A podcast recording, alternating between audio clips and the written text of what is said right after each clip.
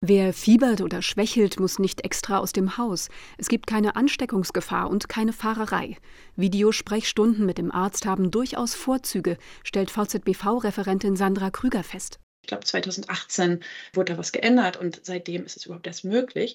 Und im Jahr 2019 waren es, glaube ich, 3000 noch was Gespräche und im nächsten Jahr waren es ähm, ein paar Millionen Gespräche. Der Anteil der Videosprechstunden an allen Arztgesprächen ist zwar noch klein, vielleicht ein bis zwei Prozent, aber er wächst schnell und in manchen Bereichen wie der Psychotherapie liegt der Marktanteil sogar schon bei rund zehn Prozent.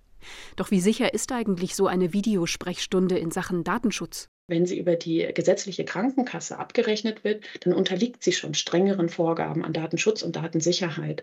Das heißt, das direkte Videogespräch mit meinem Arzt und meiner Ärztin, das ist relativ sicher. Das gilt allerdings bisher nicht für das Drumherum. Videosprechstunden werden von Online-Plattformen und Arztterminbuchungsportalen angeboten.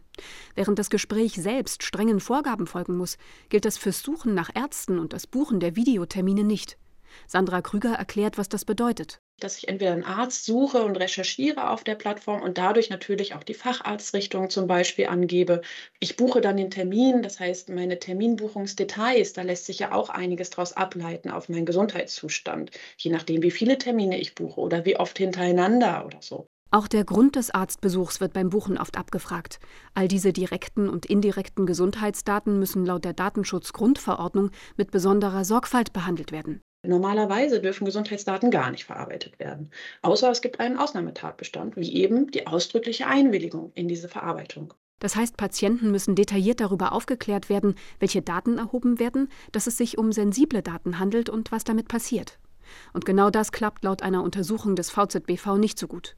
Sieben von neun Anbietern fallen durch. Acht von neun lassen zudem Tracking-Dienste an die Kundendaten heran, die die dann zu Marketingzwecken verwenden. Das wird ab Frühjahr 2024 mit dem Digital Service Act EU-weit verboten sein, erläutert Krüger. In diesem Digital Service Act ist vorgegeben, dass gar keine Werbung mehr mit Gesundheitsdaten oder mit sensiblen Daten allgemein, aber darunter fallen eben auch Gesundheitsdaten, geschaltet werden darf. Die Verbraucherschützerin fordert, dass die Anbieter schon heute mit dem Tracking aufhören. Drei Anbieter hat der VZBV inzwischen abgemahnt. Zwei haben eine Unterlassungserklärung unterschrieben. Beim dritten läuft die Frist dazu noch.